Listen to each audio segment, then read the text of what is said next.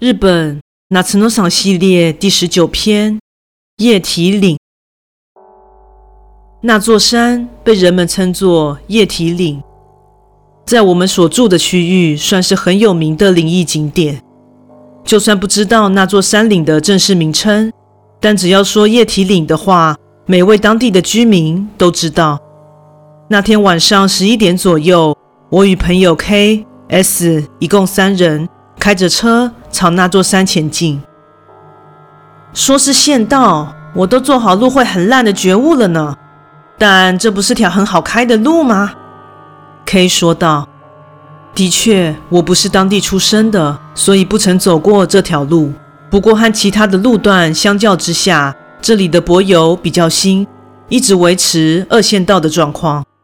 以通往离异景点的山道来说，开起来让人缺乏紧张感。”还说会有幽灵出现，结果这条路真够无聊的啊！害我还这么兴奋，唉，真是太可惜啦！喂，你白痴哦，快住手！我看向旁边，K 从后座抓住驾驶座的安全带，摇晃着。开车的是 S，我坐在副驾驶座。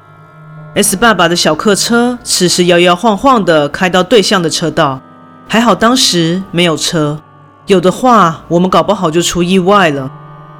在这边发生事故的话，我们也会变成幽灵吧？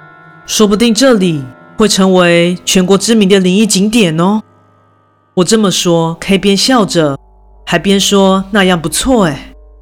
我们两个吵闹着，S 在旁边大声的叹气。顺带一提，这个时候 K 已经喝醉了，而我也是。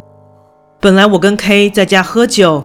结果喝醉的我们俩借着酒意说：“来去参访恐怖的景点吧。”S 就被我们叫来当做司机了。道路修整好，本来就是应该的。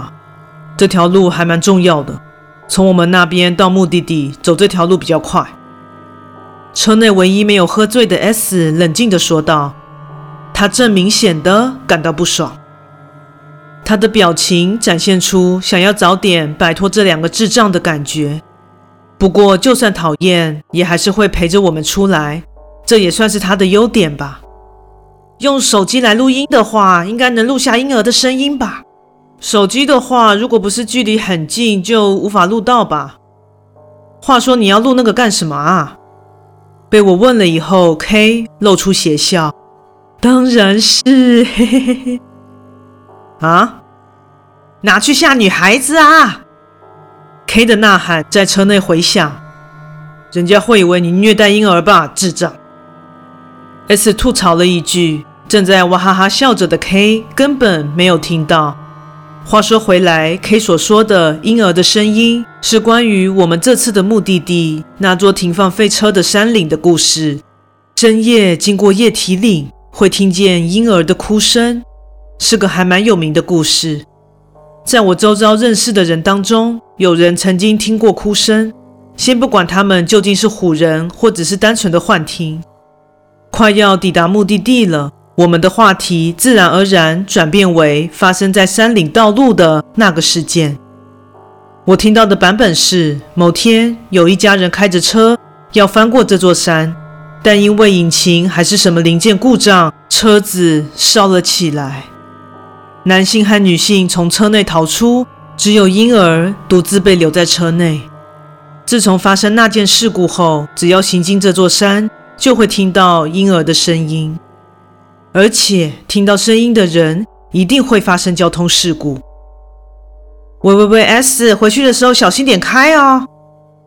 对于 K 说的话，S 只回了一个超大的呵欠。是说我们打电话叫 S 出门的时候，他的声音听起来。像刚睡醒的样子，现在应该还非常困吧？怪谈这种东西，不都只是夸大其词吗？打完哈欠，S 说道：“我跟 K 朝 S 看去，你说啥啊？在这里发生事故的话，就是幽灵的关系。不管如何，都会被归咎于是灵异作祟。”话在这里停顿，S 又打了呵欠，所以都是夸大其词。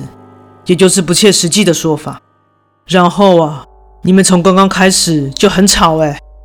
我跟 K 看向对方的脸，两个人醉醺醺的脑袋没有办法清楚理解 S 的话。好了，我们到了。没多久，我们的车子抵达了目的地。将车停在路旁后，三人便走下了车。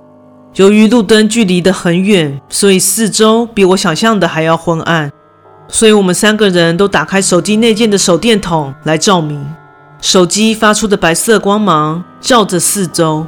该怎么说呢？这里的确是有某种属于灵异景点的独特气氛。道路两旁的茂密树林随着风吹，发出沙沙的声响。不知不觉间，连那个很吵的 K 都安静了下来。然后呢？S 说道：“他一定很想接着讲，快回去吧。应该说，快让我回去了。”至于我，则是在踏上山岭的瞬间，就因为这座山的氛围和夜风而酒醒，因而感到害怕，所以也想回去了。呃，看来好像没有什么东西耶。回去吧。胆小的我准备提议的时候，糟糕啊！K 出声了，我听到了耶。听到啥？发出疑问的我也听到了声音，像沙哑的猫叫声。可是那不是猫，猫不会呜哇呜哇的叫，那是人类的声音，婴儿的哭声。喂喂喂，不会吧？K 慌张了起来，不过我比他更慌张。S 似乎也听见了，嗯，在那个方向吧。S 边说着，便将手电筒往深远的方向照过去，在我们车子停放的道路边。对面有条宽度足以让一台车通过的道路，S 手中的光正照着那条小路。走吧。说完这句，S 跨步迈向那条路。我和 K 看着对方，心想 S 是不是认真的？可是车钥匙在 S 的身上，我们也只能急忙地追上去。走过那条小路以后，出现一处面积不大的广场。S 拿着手电筒向广场照亮一周。杂草丛生，有数台废弃的车辆，像是要将广场包围一样的停放着，布满锈斑的卡车，还有一些比较新的车辆。婴儿的哭声越来越大了，站在 S 身后的我也顿时想哭了起来。惨了，惨了啦！K 从刚刚开始就不停重复的念着。S 照着其中一台车，而那台车不论内装还是外壳，都呈现一片焦黑。也没有玻璃。S 把手电筒的光从车子移向下方，那是个婴儿安全座椅。那台车的旁边有张婴儿安全座椅，直接被放在地上，和旁边的车比起来，异常的干净，像是新品一样。哭声就是从婴儿座椅的方向传来的，明明上面什么也没有。S 往婴儿座椅的方向移动一步。喂，S，真的很不妙啦！真的。不理会 K 阻止的声音，S 走到婴儿座椅的前方，把手伸进座椅后方的草丛。我那时候认真的想，S 会不会被发出声音的东西给吃掉啊？有了，S 转向我们，此时他的手上拿着一台机器，在呆站着的我们面前，S 按下机器的某个按键，那瞬间。婴儿的哭声立刻停止了，是播放器。一开始我也吓了一跳，但是这个哭声听起来有种规律性，我就想说应该会是这样，是恶作剧吧？不断重复播放婴儿的哭声，直到电池没电为止。我茫然的听着，K 整个人傻住。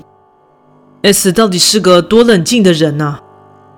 哇，真的假的？也太蠢了！K 双手抱住头，全身意义不明的扭来扭去，可能正在用他自己的方式表达丢脸的状态吧。我真是个蠢蛋呢，还在那边说什么五四三的。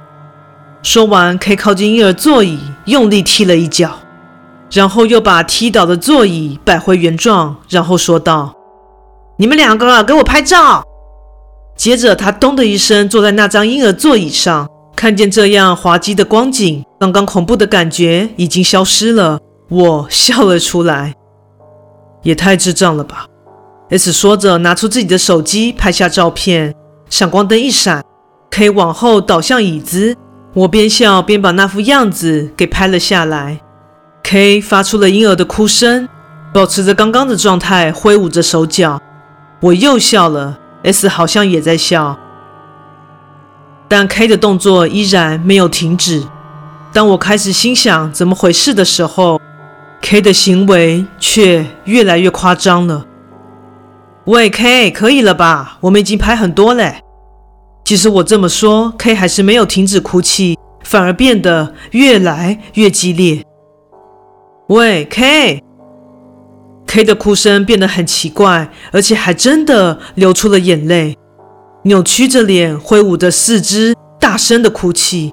而此时，他的声音也真的变成了婴儿的声音。喂喂，K。我的手准备伸向 K 的那一瞬间，S 突然从婴儿座椅旁一脚将 K 给踢飞。喂，抓住 K，快跑！S 大喊道。倒在地面上的 K 已经失去了意识。我和 S 一起抬着 K，直线奔往车子的方向。喂，S，到底发生什么事了？别问我。把 K 塞进后座，S 将汽车钥匙插进钥匙孔。喂，S，等一下！车子的引擎发动了。此时我却想到液体里的传闻，如果听到婴儿哭声的话，一定会。S 此时也想到了，准备放下手刹车的手停下了动作。可是他只犹豫了几秒，那些都是夸大其词了。S 将车往前开，与 S 头上流着的汗珠相反。车子以非常缓慢的速度安全行驶着下了山。在我们下山后，K 就恢复了意识，很怕他会不会又开始哭闹。幸好清醒过来后的 K 就恢复正常了。哎，发生什么事啊？天哪，我的腰侧超痛的！因为你刚刚被 S 踢了一脚啊。不过我们没有说出真相，而是告诉他那是婴儿幽灵所造成的。K 的腰侧是被幽灵咬到才会那样的痛。就这样，至少在那天，我们没有遭遇任何的事故，平安的下了山。之后，我们三个人再次聚集，拜托了某位朋友，才到远方城镇的神社进行拔除仪式。那时，有位像是神主的人对我们说：“你们三个人都没什么问题，但还是不要再去那座山喽。”不知道是拔除仪式有效，或是本来就没有被什么东西跟着。那天晚上的体验已经过了几年，我们三人至今仍未发生任何事故。行经液体岭，会看见婴儿、听见声音的传闻，现在还是偶尔会听说。不久前，工作上的后辈带着女友一同前往，结果也说有听到哭声。